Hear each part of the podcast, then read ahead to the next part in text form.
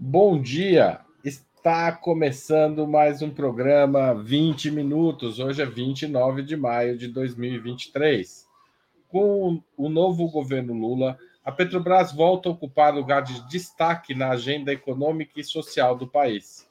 Afinal, o atual presidente, durante a campanha eleitoral, foi bastante enfático sobre as mudanças que seriam feitas na principal empresa brasileira além da revogação do PPI, preço por paridade de importação, que vinha determinando os valores de venda dos combustíveis no mercado interno, outras medidas seriam adotadas para a Petrobras recuperar seu papel de locomotiva do desenvolvimento brasileiro. Sob o comando de Jean Paul Prats, a companhia já abandonou o PPI e também já anunciou uma importante queda nos preços da gasolina, do diesel e do gás de cozinha embora a política de distribuição de dividendos aos acionistas se mantenha até o momento inalterada. A Petrobras foi a segunda maior pagadora de dividendos do mundo em 2022, distribuindo 21,7 bilhões de seu lucro de seu lucro aos acionistas. Mesmo que o Tesouro da União também seja um dos beneficiados com esse ordinário, a consequência de tal política é que a companhia reduz seus investimentos, além de ter vendido ativos que engordaram os balanços anuais da empresa e também o cofre de seus sócios, em boa parte capital estrangeiro. De quebra, nos últimos dias, a Petrobras apareceu no noticiário em uma polêmica com o IBAMA, o Instituto Brasileiro do Meio Ambiente e dos Recursos Naturais Renováveis, subordinado ao Ministério do Meio Ambiente que indeferiu um pedido de licença para exploração de petróleo na bacia do Foz do Amazonas, por entender que, no pedido apresentado, não havia garantias suficientes de proteção à fauna regional. O chamado pedido de expedição, referente à perfuração marítima na margem equatorial brasileira, foi re reapresentado pela Petrobras e voltará a ser analisado pelo IBAMA. De toda maneira, ficou claro o aguçamento do conflito entre a exploração de combustível fóssil e a defesa do meio ambiente, em uma etapa no qual o tema da energia limpa passou a ser considerado vital. Para resumo da ópera, política de preços, distribuição de dividendos, estratégia de investimentos, papel da Petrobras no desenvolvimento brasileiro, transição energética e proteção ambiental são apenas algumas das questões mais delicadas que envolvem a Petrobras do governo Lula. Dificilmente haveria alguém mais qualificado para debater esses temas do que o nosso convidado de hoje, José Sérgio Gabrielli, presidente da Petrobras durante os governos Lula e Dilma, de 2005 a 2012. Professor aposentado da Universidade Federal da Bahia e pesquisador do Instituto de Estudos Estratégicos de Petróleo, Gás Natural e Biocombustíveis, Gabriel é reconhecidamente um dos maiores especialistas das questões do petróleo e da energia no país. Nós já vamos começar.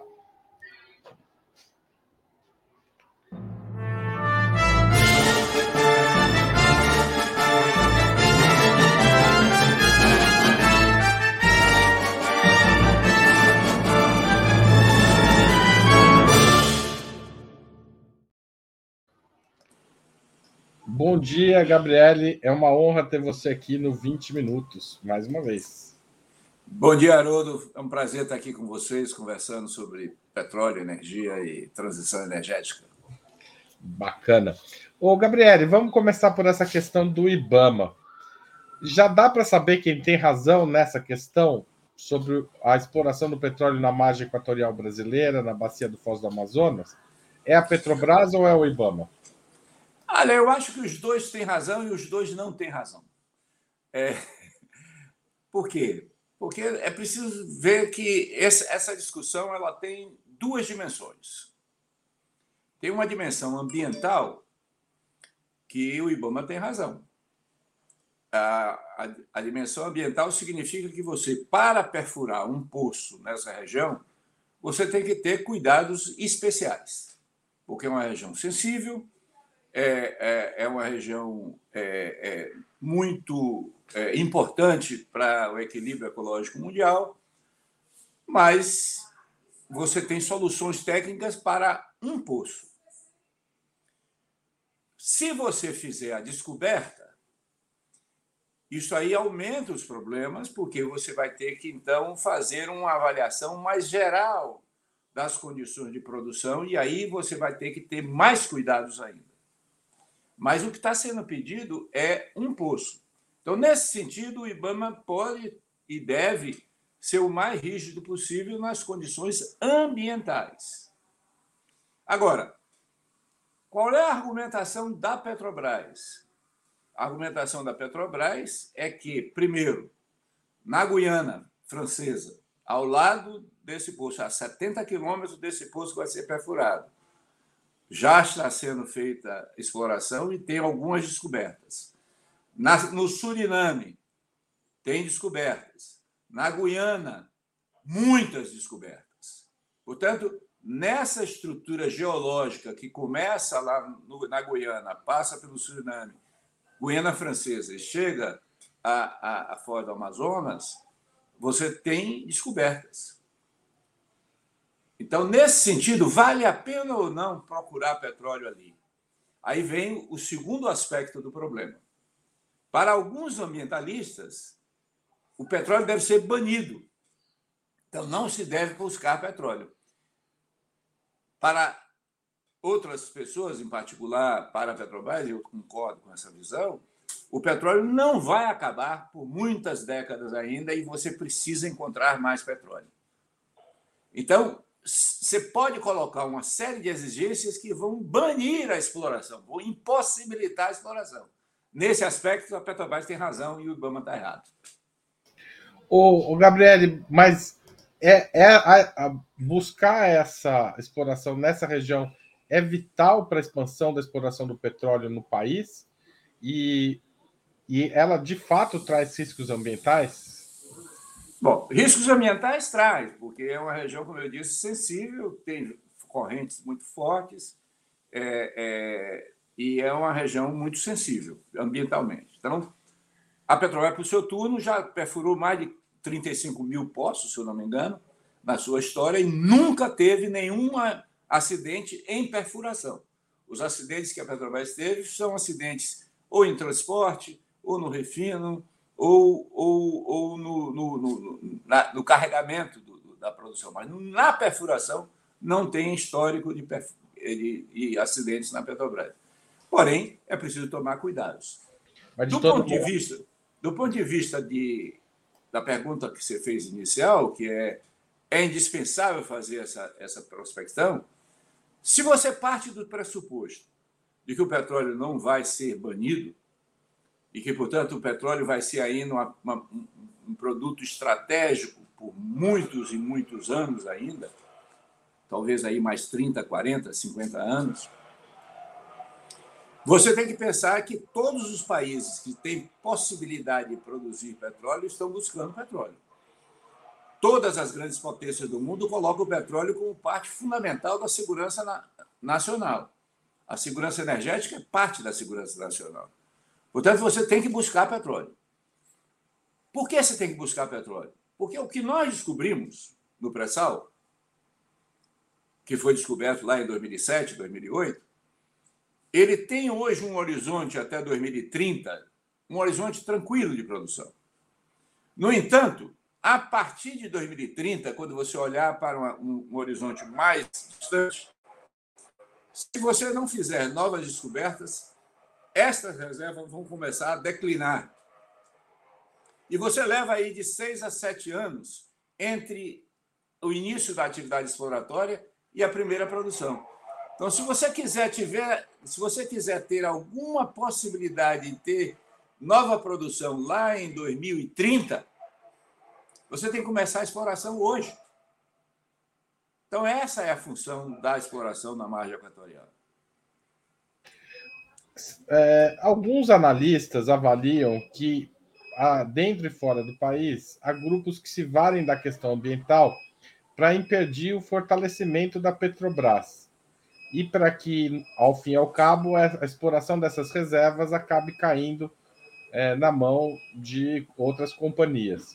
Você acha que esse tipo de denúncia faz sentido?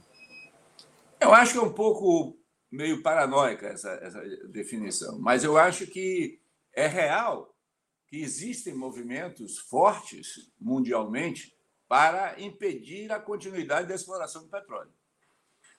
Há movimentos, principalmente na Europa, e há movimentos fortemente lastreados em, em interesses financeiros, não para que passar a exploração para outros, mas de impedir a exploração total. Então, a, a, a, os, os, movimentos ambientalistas é, dos fundos financeiros, por exemplo, têm uma militância crescente nas assembleias das grandes empresas, é, seja a Total, seja a BP, seja a Equinor, seja a Shell, seja a Exxon. Dentro das assembleias de acionistas dessas empresas, há uma grande discussão de colocar metas, por exemplo, para evitar a, a expansão da atividade exploratória em qualquer lugar do mundo. Para você, com isso, é, impedir o avanço da produção de petróleo e forçar a expansão da produção de, e do investimento em energias renováveis. Esse movimento você acha que é perigoso? Por, por quê? Não, esse movimento eu acho que ele é um movimento, eu diria, romântico, porque pressupõe algo que eu não acho que vai acontecer no horizonte aí de 30, 40 anos, que é o horizonte que você vai deixar de precisar do petróleo. Só para dar um número assim genérico, bem grosseiro. Hoje você consome em torno de 96, 97 milhões de barris dia de petróleo. Todas as estimativas dizem que a eletrificação da frota de veículos vai chegar no máximo, a 30% da frota em 2050. Portanto, 70% da frota de veículos continuará sendo veículo de combustão interna. E não será de veículos elétricos. Essa frota de 70% hoje depende 90% da, do seu combustível depende do petróleo. Vamos supor que essa proporção caia. Provavelmente vai cair. Mas vai cair para quanto?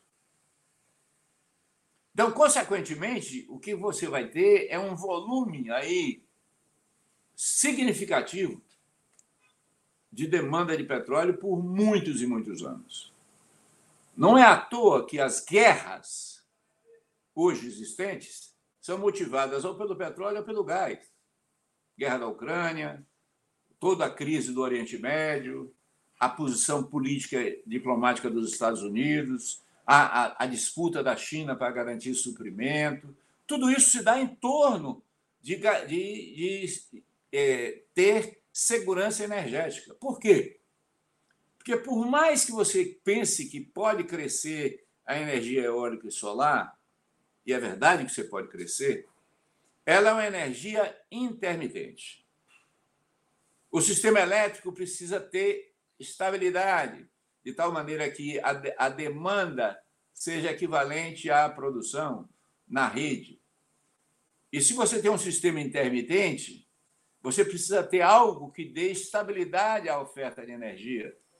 E até hoje, a estabilidade da oferta de energia, na maior parte dos países do mundo, é muito pior do que a do Brasil, porque a maior parte das, da, da, geração elétrica do mundo vem a partir do carvão. O carvão tem um papel fundamental na energia elétrica mundial. Não no Brasil, porque o Brasil tem uma, uma matriz elétrica extremamente renovável, porque é fortemente hidroelétrica, tem uma crescente demanda, é, uma crescente geração eólica e solar, e nós estamos chegando no limite da proporção entre a geração intermitente é, solar e eólica e a necessidade de uma estabilidade do sistema. Então, portanto, você não pode ter 100% da energia eólica e solar. E a energia eólica e solar, ela hoje é para a eletricidade.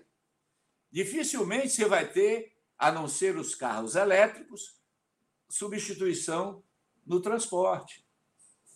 Dessa maneira, você ficar, vai depender ainda muito do petróleo por muitas décadas. E, e, abandonar a riqueza do petróleo, abandonar a possibilidade de ter petróleo, ao meu ver, uma visão romântica, é, eu respeito a posição, mas eu acho que é uma visão romântica sobre o que vai acontecer de fato nos próximos anos. Aqui a gente tem a matriz energética brasileira, matriz elétrica, né? Aqui está fora o petróleo, certo? É. Essa. Então, pode falar, pode. Então, 60% é hidráulica, tá certo? 11% é eólica, 2, 3%, 2,6% solar. Se você soma isso, dá 71, 73, 74. Mais a biomassa, você vai ter aí 80 e tantos por cento de matriz renovável. Só 16% é não renovável. A matriz mundial, não sei se você tem aí, esse material é do EPE, né, imagino. É, o EPE tem, nessa mesma publicação, tem uma matriz mundial. Você vai ver a, a, a, a, sujeira da matriz mundial. Do, a presença do carvão, se eu não me engano, é 40%. Tá certo. Vamos tentar levantar o, o, o dado. Se não der, fica aí o, o, a dica do, Nesse mesmo balanço energético, 22 tem a, a matriz mundial. Vamos, vamos, buscar aqui durante a entrevista. Pro, professor, o professor Luiz Gonzaga Beluso tem defendido, tanto para estabelecer uma nova política industrial no Brasil, quanto para conduzir a transição energética, o Estado deveria recuperar o controle acionário da Eletrobras, que foi privatizada no governo Bolsonaro, e fundi-la com a Petrobras, criando uma mega estatal do setor de energia. Quando ainda era senador, o atual presidente da Petrobras, Jean Paul Prats, defendeu essa proposta, inspirado pela norueguesa Equinor. Qual é a sua opinião sobre essa proposta? Eu acho que tem dois aspectos aí a considerar. Um é a questão da restatização ou não, que depois eu vou falar. A outra é a fusão Eletrobras-Petrobras. Eu acho que essa fusão não dá certo. Nós temos duas grandes empresas. É, a Eletrobras tem uma cultura muito fortemente voltada para a produção de energia elétrica é, e geração de energia elétrica, que tem características próprias muito distintas da, da atividade de petróleo. E a Petrobras tem a sua cultura própria. A fusão dessas duas empresas, me parece que ela diminuiria eficiência sistêmica e nós perderíamos pela união das duas. Quanto à questão da restatização, eu acho que no caso da Eletrobras, se o governo conseguir revogar o acordo que foi feito pelo governo anterior de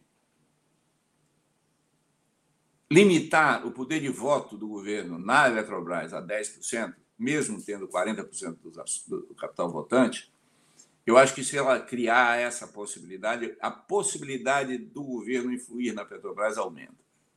Mesmo que você não precise recomprar as ações da Eletrobras, que eu acho que é um, desperdício de recursos, ao meu ver. No que se refere à, Petro, Petrobras, a Petrobras já, já é uma empresa estatal controlada pelo governo. Se o governo não continuar com os processos de privatização, que eu acho que não vai continuar, eu acho que não tem por que reestatizar a, a, o, que foi, o que foi privatizado. Por quê? Porque o reestatizar significa que o governo vai pegar recursos nacionais escassos e vai repassar para os acionistas que compraram as ações da, da Eletrobras e da Petrobras. Então, eu acho que é um mau uso do recurso do governo. Eu acho que o governo tem outras aplicações que têm um uso social e um uso de retorno melhor do que recomprar as ações na mão do setor privado, nacional e internacional.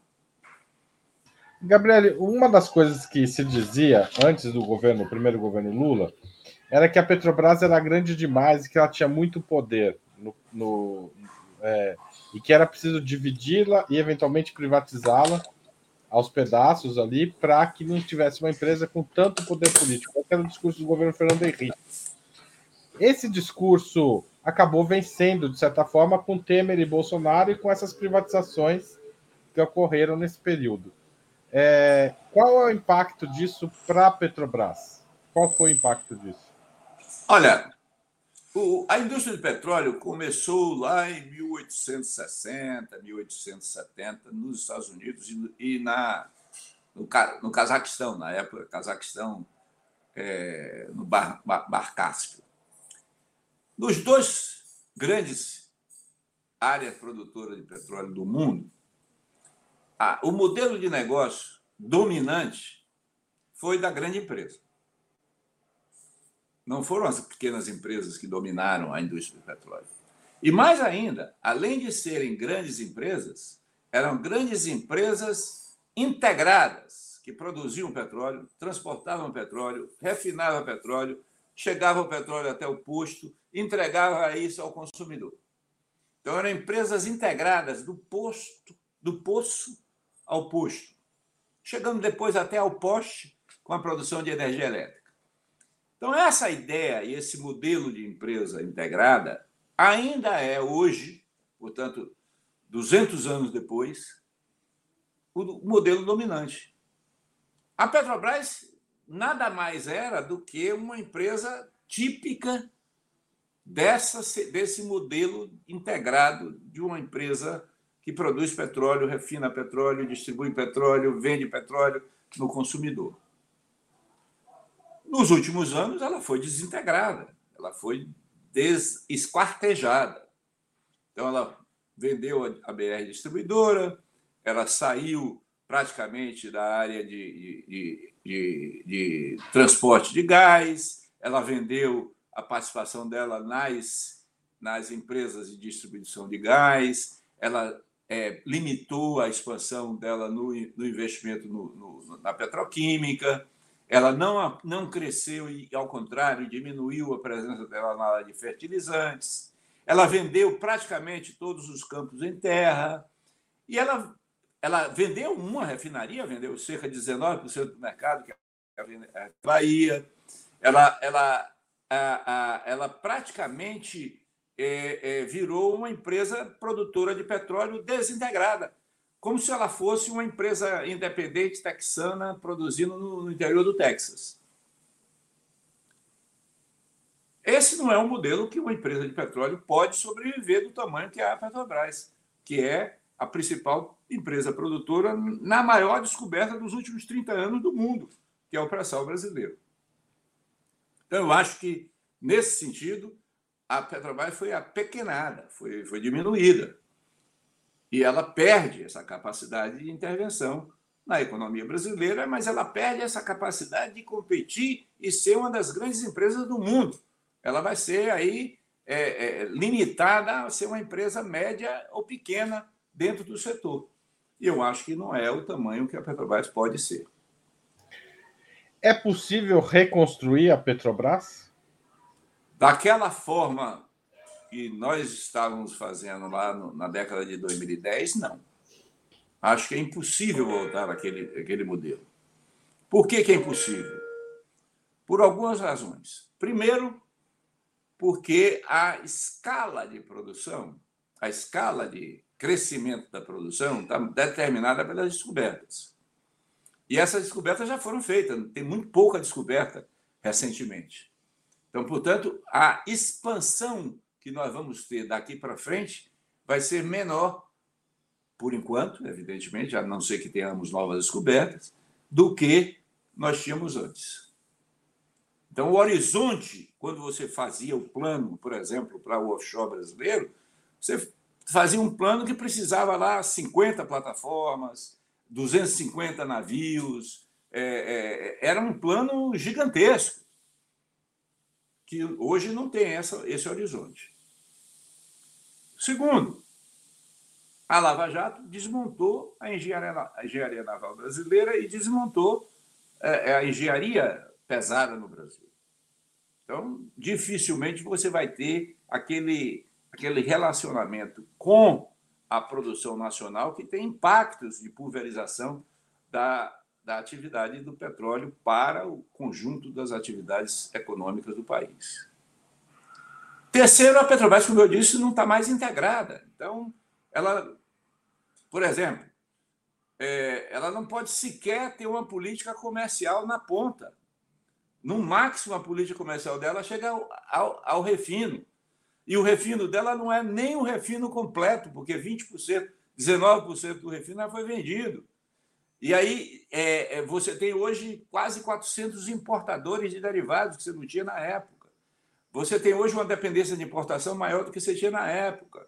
Então, portanto, as mudanças que ocorreram estruturalmente no mercado, ao meu ver, não permitem que a gente volte àquele modelo daquela forma é, de 2010, 2011, 2012. É, essa, essa, essa situação não quer dizer que nós tenhamos que caminhar do jeito que estamos. É preciso crescer a integração da Petrobras, é preciso fazer ela retomar o papel dinamizador na economia, ela precisa diversificar as atividades dela, precisa crescer na área de, renováveis e de transição energética. Então, tem vários caminhos aí para retomar o tamanho da Petrobras, mas não aquele modelo da década de 10. O, é, Gabriel, o, o, o, Fernando Limonde lançou um livro recente sobre impeachment em que fala sobre. Ele avalia que o, as mudanças na direção da Petrobras em 2012 levaram ao impeachment. É um fator, digamos, crucial para o abandono da base de alguns partidos de direita que estavam no, no governo. Você chegou a, a ler, está sabendo? Como você avalia essa tese? Olha, eu não li o livro do Fernando Limonde, eu li alguns comentários sobre o livro do Fernando Limonde.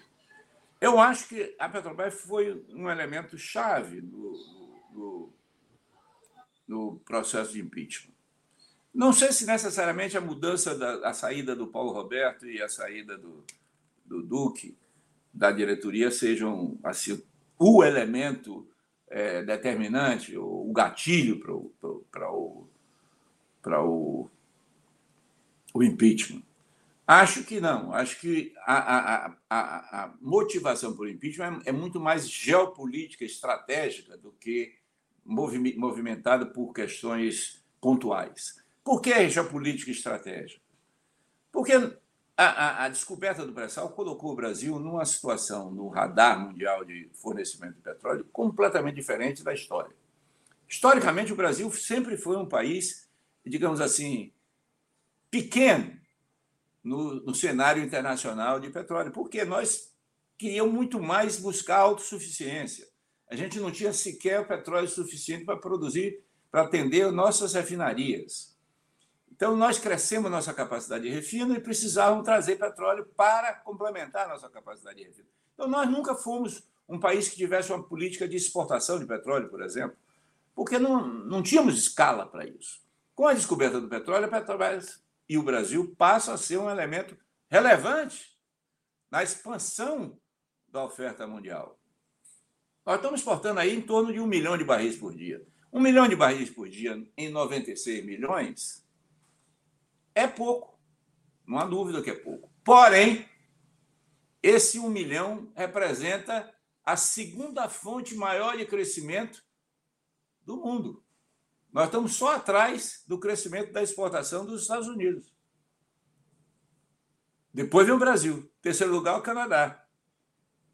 Então, a, na margem, como se diz, né, na, na, variação das exportações, o Brasil passa a ser um, um elemento relevante.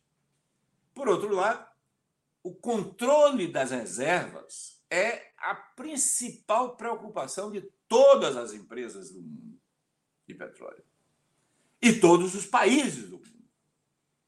Há modelos diferentes, há países que têm empresas estatais, há países que não têm empresas estatais, como é o caso dos Estados Unidos, mas que botam suas, suas forças armadas e seus diplomatas a serviço da indústria de petróleo para garantir o suprimento. Então, consequentemente, como o Brasil estava em 2010, a partir de 2010, nós aprovamos mudanças radicais e estruturais no modelo de exploração de petróleo do Brasil, dando um poder à Petrobras bem maior do que antes e dando um poder ao governo brasileiro bem maior do que antes, essa possibilidade de ser conduzido esse processo por um governo capitaneado pelo PT não podia ser aceito pelos, pelos Estados Unidos. Então, nesse sentido, o golpe tem um papel estratégico muito importante. Então, eu acho que foi muito mais essa motivação estratégica global que levou ao golpe do que ações pontuais é, do, do, do, que a do política parlamentar. Né? Do que a política parlamentar. Acho que sim. É, Gabriel, eu vou fazer um pequeno intervalo aqui na nossa conversa para lembrar as pessoas da importância de contribuir financeiramente para a manutenção e desenvolvimento do Opera Mundi. Vocês conhecem as formas de fazer isso. Assinatura solidária no site operamundi.com.br apoio, inscrição como membro pagante do nosso canal no YouTube, mandar um superchat ou super sticker durante essa transmissão, se ela for ao, se você estiver assistindo ao vivo, ou um valeu demais se você estiver assistindo depois, um programa gravado, e também mandar um Pix a qualquer momento. Não precisa nem estar assistindo o Opera Mundi. Lembrou do Opera Mundi? Entra lá no seu banco e manda um Pix para apoia.operamundi.com.br. Além dessas formas de contribuição, lembre-se sempre, quando você dá like, clica no sininho, compartilha nossos conteúdos, manda para seus amigos no WhatsApp, você amplia a nossa audiência e também, é, com isso, a receita publicitária que advém da audiência. Lembrando também que se você ainda não está inscrito em nosso canal, por favor, faça-o agora. A mais eficaz de todas as armas contra fake, as fake news é o jornalismo de qualidade. Só o jornalismo de qualidade coloca a verdade acima de tudo, e esse jornalismo que a Opera Mundi procura oferecer todos os dias depende do apoio dos espectadores, ouvintes e leitores de Opera Mundi. Gabriele, antes da gente começar, vou colocar aqui o gráfico da, da, da, da matriz energética mundial que você comentou. A gente localizou aqui, então vamos colocar aqui. Ah, aqui o carvão, é, petróleo e gás natural são a maior parte, digamos, dos elementos estabilizadores, né?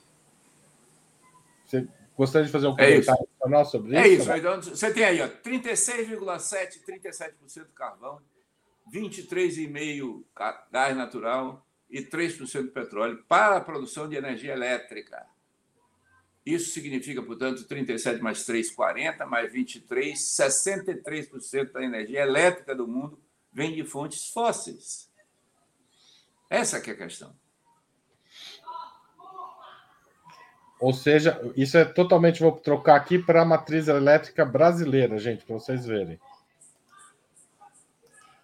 Opa, não entrou. Laila, coloca aí para nós.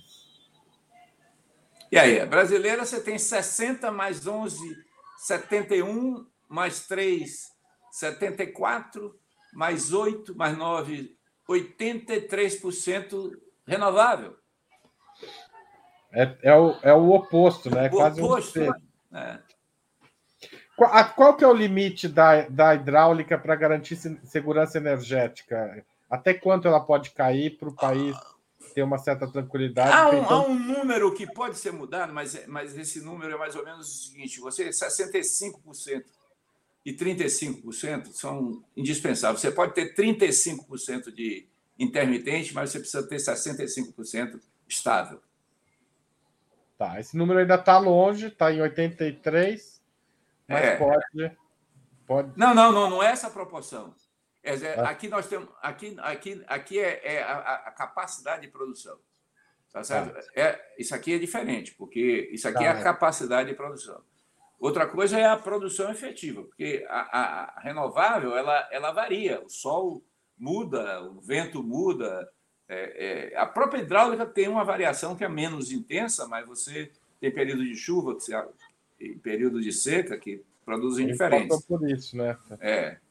Mas é, é, é, a relação técnica, o problema todo é que o sistema integrado, a rede de transmissão, precisa ter demanda igual a oferta na ponta. Então, cada elétron que é demandado tem que ser produzido naquele momento, instantaneamente, entendeu? Esse é o problema, porque se não tiver isso, a rede desliga. E aí vem os famosos apagões. Aí Gabriel, apagões a gente estava falando da Petrobras, que era aquela empresa do poço ao posto, né? É, controlando toda a cadeia e como isso foi desmontado. Você acha que a Petrobras é, pode retomar o protagonismo tanto na produção de derivados, ou seja, nas refinarias, quanto na comercialização? Esse deveria ser o objetivo da, da companhia é, neste momento, que um objetivo bastante danificado depois da privatização da BR Distribuidora e das refinarias. É, qual é o caminho para fazer isso? Inclusive, uma das perguntas aqui era sobre se há possibilidade, na atual composição acionária, de retomar a construção de refinarias no país, lideradas pela Petrobras, evidentemente. Olha, eu acho que a Petrobras hoje vai ter que, como todo ano, né? A, Petrobras, é, todos os anos, ela faz uma revisão do seu plano de negócio cinco anos na frente.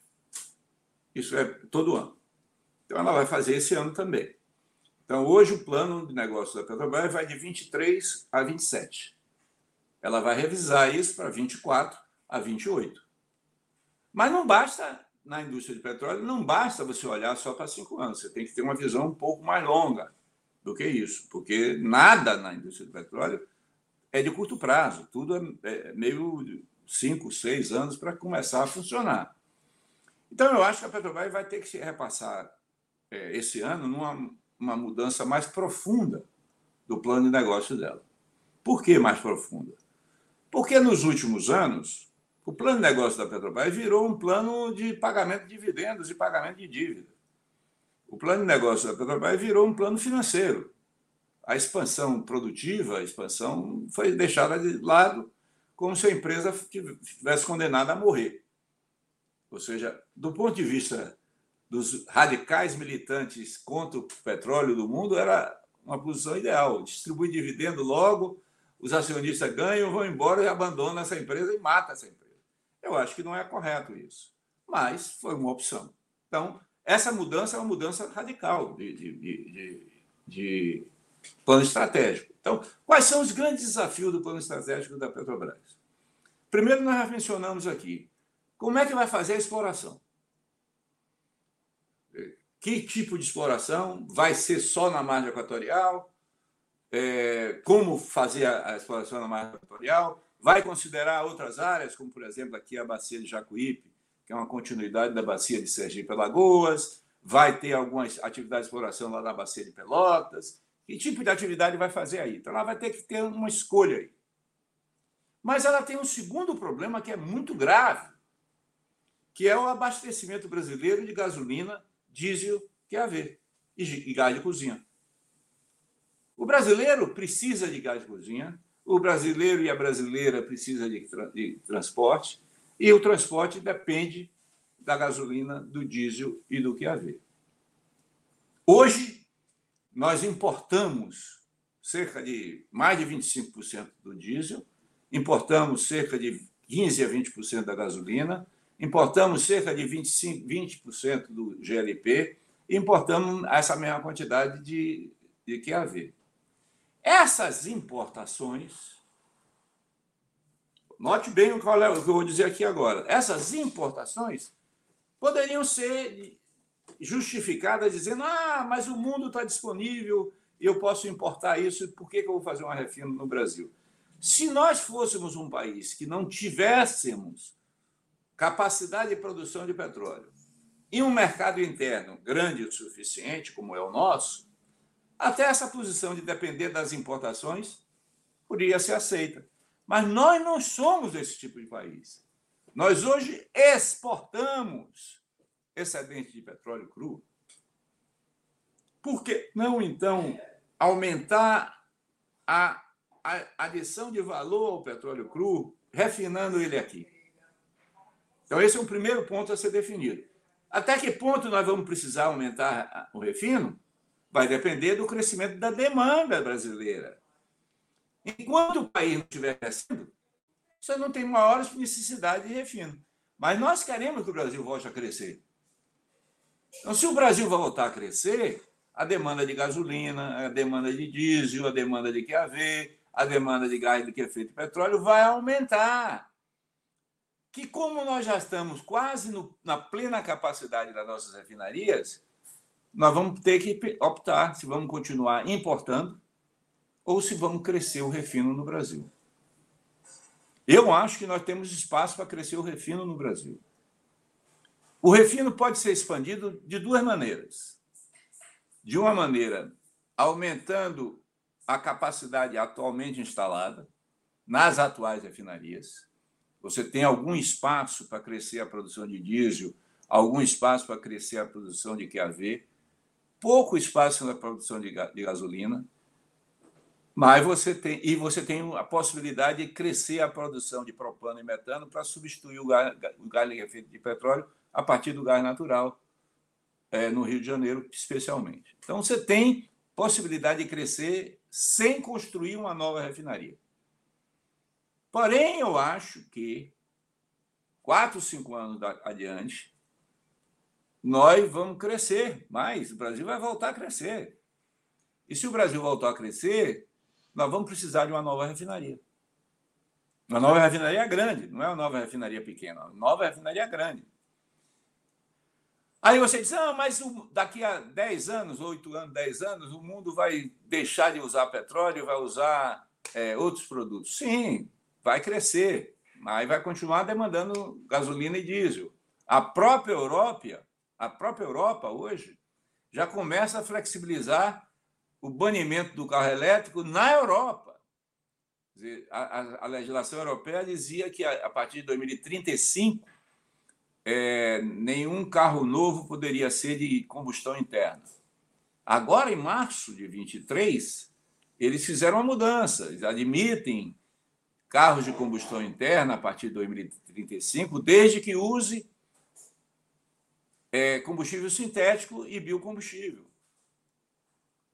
Então, o que, é, o que é o combustível sintético e o que é o biocombustível? É o combustível sintético é um combustível que diminui a emissão, porque ele deixa de usar petróleo e, e, e gás natural, passa a fazer um processo basicamente com muita ênfase na utilização do hidrogênio, e você pode produzir um combustível sintético que tem as mesmas características químicas do combustível é, fóssil sem as emissões de carbono que o combustível fóssil traz. Né?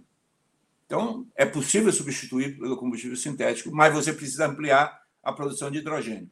Para ampliar a produção de hidrogênio, você precisa ter é, captura de CO2 e precisa ter é, é, captura de, de nitrogênio no ar. E precisa ter a capacidade de eletrólise, vai usar bastante água. Então, você tem aí Possibilidades tem, mas tem limites. E o biodiesel e o, e o etanol têm limites da capacidade agrícola. Desculpe. A capacidade agrícola, que tem limites na capacidade de expansão.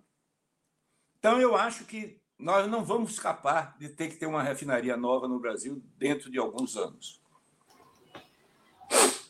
Tá certo. É, e você é, e no campo da distribuição do petróleo, a Petrobras tem como retomar algum papel nesse setor? Não, eu acho que ela tem que retomar o papel nesse setor. É, não há nenhuma grande empresa de petróleo no mundo que não tenha rede de distribuição própria. É, o Brasil é uma jabuticaba da Petrobras. É, não ter, é, mais ainda, coisa mais grave ainda, porque a marca Petrobras está sendo usada nos postos que não são dela. E sequer esses postos têm a obrigação de usar petróleo, é, produto produzido por ela. Então, é um, um, um acordo completamente doido. Agora, a volta à, à, distribuição não necessariamente significa recomprar a BR distribuidora. Pode ser, por exemplo, um crescimento orgânico, de montagem de uma nova rede de distribuição. Agora, eu acho que voltar à distribuição é, é fundamental. Ou seja, tem que achar esse caminho aí. Tem que pra... achar esse caminho. É... A revogação do PPI, ela tende a ter é, reflexos negativos, positivos ou neutros para o caixa da Petrobras? Olha, eu acho que ela vai ter um aspecto, uma, uma, um, um efeito sobre o caixa da Petrobras de estabilização do caixa da Petrobras no longo prazo. Ou seja, se vai ser menor ou menor do que a média, agora não, não posso dizer, mas que vai estabilizar o caixa, vai. Porque o que aconteceu com a nova política? A nova política dá mais flexibilidade, dá mais capacidade para a diretoria da Petrobras ajustar no curto prazo as variações de preço.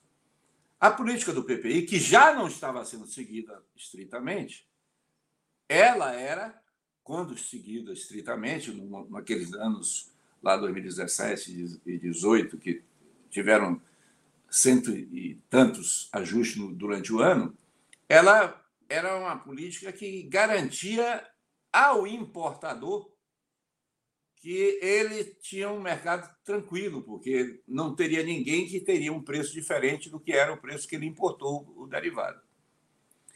Com a nova política, a Petrobras vai adotar uma política comercial, de uma empresa comercial que vai poder disputar mercado e vai crescer na medida que ela achar que é possível crescer.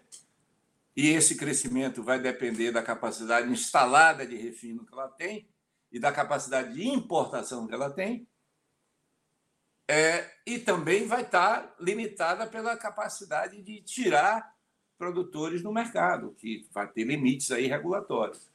Então, mas vai dar flexibilidade para ela. Como ela tem uma flexibilidade maior, ela pode estabilizar ao longo do tempo, porque o preço do petróleo, se é uma coisa que acontece no preço do petróleo, é que ele sobe e desce. Entendeu? Ele, quando desce, é bom para o consumidor, porque o preço cai, mas ele sobe um outro dia, entendeu? Então, é, é, é, a estabilização é uma coisa positiva para a empresa.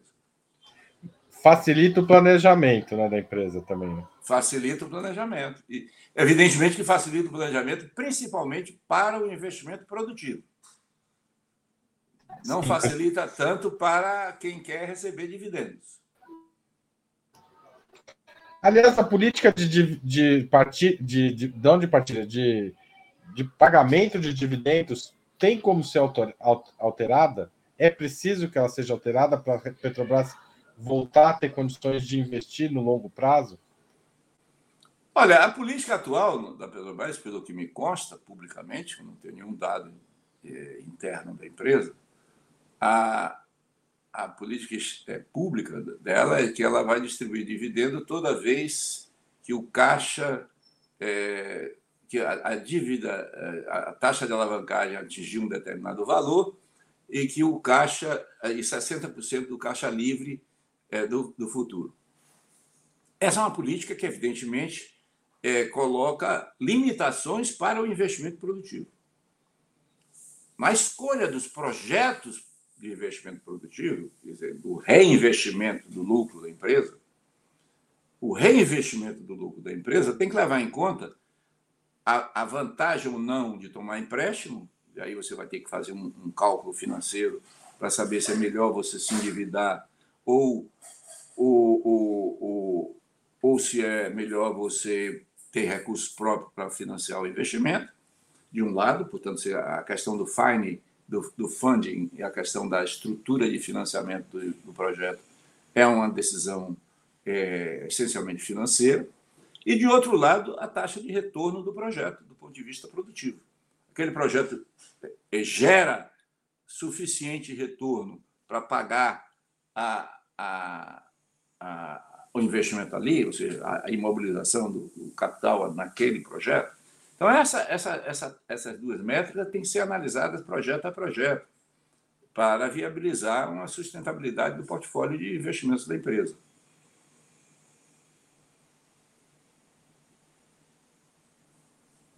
Estou sem som aqui. Agora voltou. A aprovação da Lei 13.365 de 2016, de autoria do então senador José Serra, do PSDB de São Paulo, foi com ela foi revogada a determinação do regime de partilha, de que a Petrobras seria a única operadora dos campos de pré-sal e ela teria uma participação mínima nesses campos de 30% do seu capital. O governo e a Petrobras deveriam lutar para restaurar plenamente o regime de partilha? Ainda há tempo de fazer isso antes que o todo o petróleo do pré-sal, a produção do pré-sal comece a declinar? Bom, eu acho que não. Então, há um equívoco aí de pressuposto. A lei do Serra não, não acaba com o regime de partilha. O regime de partilha continua existindo. O que, o que a lei do Serra acaba é a obrigatoriedade da Petrobras ser operadora única. Tá certo? Então, o fato da Petrobras não ser operadora única é um problema. Mas por que, que é um problema? Porque o operador é, na indústria do petróleo, a empresa fundamental para a captura de tecnologia. É, é fazendo que se aprende na indústria do petróleo. e, portanto, a tomada de decisões é, do operador é, é um acúmulo de conhecimento e é muito importante que aconteça isso. Agora, isso é mais importante ainda quando você tem um horizonte de exploração e um horizonte de novo crescimento de produção maior. Quando o seu horizonte de crescimento e exploração é menor, isso diminui de importância, que é a situação atual. Então, eu acho que revogar a ideia da, da, da, da operação única, eu acho que não é um elemento estratégico de imediato. Se nós, por exemplo, descobrir, descobrirmos petróleo, se o IBAMA deixar na margem equatorial, aí talvez seja necessário redefinir quem vai ser o operador lá, se vai ser o operador único ou não. E lá pode ser definido pela atual lei de petróleo brasileiro como área estratégica. A lei brasileira diz que a partilha de produção ela é obrigatória no pré-sal brasileiro e nas áreas consideradas estratégicas pelo governo brasileiro. Ou seja, a, a, a preocupação com a partilha deve agora estar voltada para as novas descobertas, na sua opinião, não necessariamente Isso. para o pré-sal. Isso. O, o não, agora tem um, tem um problema importante, porque eu acho que há um movimento e há alguns projetos de lei em andamento no Congresso para acabar com a partilha e voltar ao regime de concessão. Isso existe. Não, não foi o que Serra conseguiu, mas esse projeto existe no, no, no Congresso. O Gabriele, é, tem uma pergunta aqui. O Brasil, você acha que o Brasil poderia retomar uma parceria, uma parceria com a Venezuela no refino de petróleo? Isso seria virtuoso? Seria bom? Eu acho que não. Eu acho que a Venezuela, que é está assentada na maior reserva de petróleo do mundo, é mais do que a Arábia Saudita, da Venezuela, apesar de, das características técnicas da Venezuela, ela vive um problema grave de é, abastecimento. Quer dizer, a solução do abastecimento da Venezuela pressupõe criação de capacidade de refino na Venezuela. E capacidade de refino na Venezuela para processar um petróleo que exige um pré-refino antes de chegar na refinaria. Ou seja, não é um refino barato. Acho que o Brasil investir num refino na Venezuela, sem crescer o refino brasileiro, tendo que importar 30% a 40% do, para atender o mercado brasileiro, acho que não é uma boa política para o Brasil. Oh, o Pedro Patrocínio pergunta: a União também recebe dividendos. Por que não usamos esse dinheiro? Por que ele tem que ir para a dívida pública? Eu imagino que ele está perguntando se não é o caso de usar esse dinheiro na própria área do petróleo, né? A, a, a legislação brasileira de dividendos ela é, é, um problema do governo, não tem nada a ver com a Petrobras. Né? A, é, a política fiscal brasileira coloca que pagamentos de dividendos não podem entrar no gasto corrente, se não me engano. Então, ela pode ser financiar despesas de capital e pagamento de dívida, pelo que me consta. Posso ter, pode ser que eu esteja errado. Tem alguns anos que eu não trabalho com essas questões de finanças públicas, pode ser que eu esteja equivocado. Mas isso é um problema do governo. Quer dizer, a Petrobras paga ao governo, se eu não me engano, alguma coisa em torno de 37% do seu dividendo vai para o governo federal. É, o que o governo federal faz disso está regulado pela legislação fiscal do governo, que pode ser mudada, mas para isso pressupõe o Congresso aprovar. Tem uma pergunta aqui ainda sobre a reoneração do ICMS. É, o Jorge Torres per pergunta se é, essa reoneração vai colocar à prova ou a política de preços sem PPI. Não, eu acho que não tem uma coisa, não tem a ver com outra. Agora, a partir de 1 de janeiro, você vai, a partir de 1 de junho, você vai ter é, uma unificação, se eu não me engano, em 1,22 reais por litro do ICMS no Brasil. Até agora, você tinha ICMS diferentes em cada estado. Você agora vai ter um, ICMS de 1,22 reais, portanto, não vai ser mais uma percentagem, vai ser um valor fixo é, por litro de gasolina. A, a política da Petrobras ela é importante, sim, no, no, preço que chega na bomba, mas não é o único fator que chega na bomba. Mas a política da Petrobras tem vários outros componentes. O preço que chega na bomba tem vários outros componentes além da política de preço da Petrobras. A Petrobras define o preço na refinaria.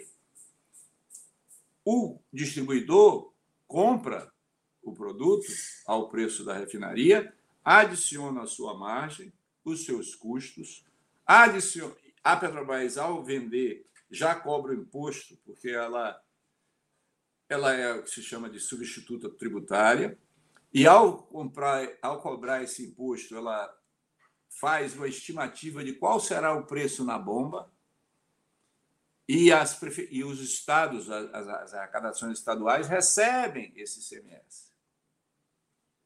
A diferença principal agora é que esse ICMS não vai ser mais uma proporção do preço da bomba, mas vai ser um valor fixo. Então, cada litro que sair da refinaria vai pagar 1,22. Se esse litro vai sair por X ou X mais delta X, não depende de, desse processo. Portanto, não acho que haja uma colocar à prova colocar à prova a, a política de preços nova da Petrobras. É, de qualquer forma, era uma coisa um pouco bizarra não pagar ICMS, né? Petróleo, como uma das mercadorias que mais circulam, não pagar ICMS. Era uma. Não, não e, e, e, e, para a maior parte dos estados, se não me engano, 17 dos nossos estados, o ICMS representa mais de 25%, o ICMS sobre a gasolina representa mais de 25% da arrecadação estadual. Ou seja, continuar essa política é quebrar os estados claro. em pouco tempo. Gabriela, a gente está chegando ao fim da nossa hora de entrevista, mas ainda dá tempo de o pessoal quiser fazer pergunta, mandar superchat, a gente ainda dá tempo de uma pergunta. Mas o pré-sal, o Brasil perdeu a oportunidade do pré-sal seu passaporte para o futuro do país? É, essa, a, essa ideia de que o pré-sal era ia trazer recursos para educação, saúde, etc., isso aí se perdeu totalmente. Não, quer dizer, não sei se perdeu totalmente, porque o pré-sal hoje já representa quase dois terços da produção da Petrobras. É, se não fosse o pré-sal, a Petrobras estava. Não sei como é que a Petrobras estaria. É, porque cerca de 63%, se eu não me engano, da produção hoje é pré-sal. E, portanto, é uma grande produção, não é uma pequena produção. A Petrobras está produzindo 2,5, quase 2,5 milhões de barris por dia é, é, é uma produção significativa. Exporta um milhão, não só a Petrobras, o Brasil exporta cerca de um milhão de barris por dia. Por dia, não é pouca coisa, tá certo? É...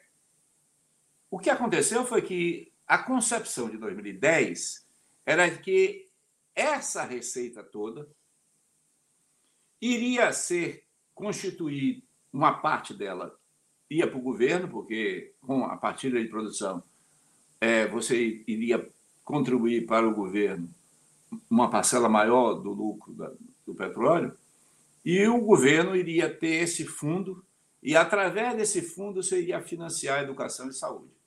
Esse fundo foi desmontado. Então, esse fundo nunca cresceu de fato. Esse que é o problema. O recurso continua sendo gerado, mas esse, esse fundo nunca foi montado de fato e, consequentemente, você não tem hoje a utilização desse fundo. É possível retomar isso? Eu acho que é possível retomar isso.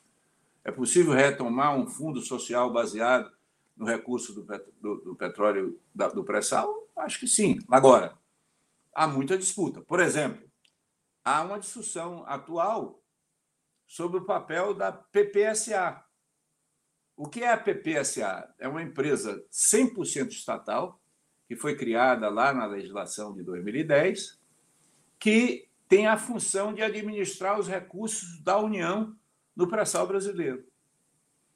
E, ao fazer isso, ele teria um papel muito importante na alimentação desse fundo social.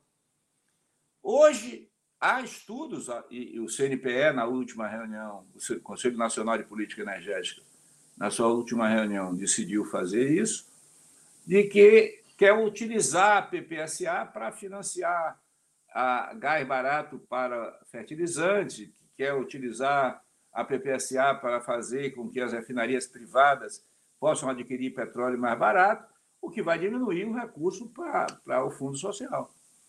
É uma opção que o país vai ter que ter. Não há uma regra pronta, nem uma regra pré-definida. A Petrobras pode ainda ser a locomotiva de desenvolvimento do país? Acho que não.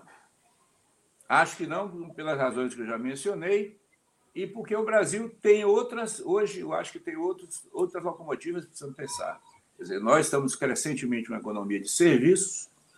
Hoje nós temos aí uma, todo um desafio do desenvolvimento da nova indústria, nova indústria tecnológica, nova indústria de processamento, a nova que podem ser elementos mais, mais dinamizadores do que o petróleo e o gás. Tem uma última pergunta de um espectador aqui, que pergunta sobre o preço do gás de cozinha. Ele pergunta se o gás de cozinha não está super precificado e o que representa de dividendos esse produto para a Petrobras. Bom, para a Petrobras, o gás de cozinha representa pouco, em termos de arrecadação. Eu acho que representa menos de 4% da, da receita da Petrobras do gás de cozinha. No entanto, é muito importante para as pessoas. Né? Agora, qual é o problema? Nós temos limitações técnicas de produção de gás de efeito de petróleo nas refinarias. O gás de cozinha ele é uma mistura de propano, butano e metano. Você, nas, na unidade de processamento de gás natural, que processa o gás que é produzido nas, nos reservatórios brasileiros, você pode separar as frações de propano e butano e combinar ele de tal maneira que você substitui o gás de cozinha tradicional, o GLP, pelo propano e butano. Acho que nós vamos crescer a produção de gás e, portanto, esse tipo de substituição vai aumentar. O preço final que nós pagamos do gás não depende só disso. Há várias etapas. No caso do gás, há muito mais etapa do que no caso da gasolina, entre o produtor de gás e o gás chegar na sua casa. Você tem a distribuidora do gás que tem que transportar um, botijão de 13 quilos de aço com, com, com, com o gás dentro. Você, você, tem o varejista do gás, você tem o, o, o, o favela gás, você tem o, cara que coloca três, quatro botijões de gás na sala para vender para os vizinhos. Então você tem um conjunto de, de uma cadeia de, de distribuição do gás que tem e vai aumentando o preço do gás até chegar ao consumidor final. Então, a Petrobras pode segurar o preço do gás? Pode, mas o efeito sobre a, a, o efeito final sobre o preço do, do varejo não depende só dela. Gabriele, a gente está chegando ao final agora, ao final mesmo, e a gente sempre pede duas indicações dos nossos entrevistados de um livro que está lendo e de um filme ou série que assistiu e gostaria de sugerir aos espectadores de Ópera Mundi. Vamos lá? Bom, eu livro eu indico um livro do Zé Rodrigues Santos, que é um, um escritor português, que escreveu um romance grande, na versão que eu, que eu, que eu li em dois volumes, chamado Milionário em Lisboa. E esse Milionário em Lisboa é a história de um armênio é, chamado Kalúcio Gulbenkian, que ele era um, um operador financeiro de mercado de, de, da Bolsa de Valores é, europeia, muito esperto, que ganhou concessões no Iraque, no, na, na Síria, na Líbia e, e na, no próprio Mar Cáspio, e se transformou num grande magnata, num grande é, capitalista tendo, ele era chamado do senhor 5%, ele tendo 5% das, das reservas de petróleo, ele tinha um, um, uma fortuna extraordinária. Então, é um livro muito interessante, é um, é um, livro que conta um pouco a história do petróleo, é romantizado, que não é documental, mas é muito interessante. E, em termos de série, eu, recomendo a série Sections, é, da, da HBO, que está terminando agora e que reflete um pouco a disputa do capitalismo familiar, ou seja, as grandes famílias capitalistas é, no mundo financiarizado, como é que elas funcionam e como é que elas é, se comportam. Então tá aí, gente, duas sugestões para vocês se divertirem e pensarem nessas questões do capital, do petróleo e da história dos investimentos aí. Obrigado, Gabriel, pela entrevista. Acho que foi, adorei a entrevista, muita gente elogiando. É, volte sempre. Tá bom. Obrigado pelo convite. Valeu. Tchau, tchau. Até mais. Obrigado, Laila, pela transmissão.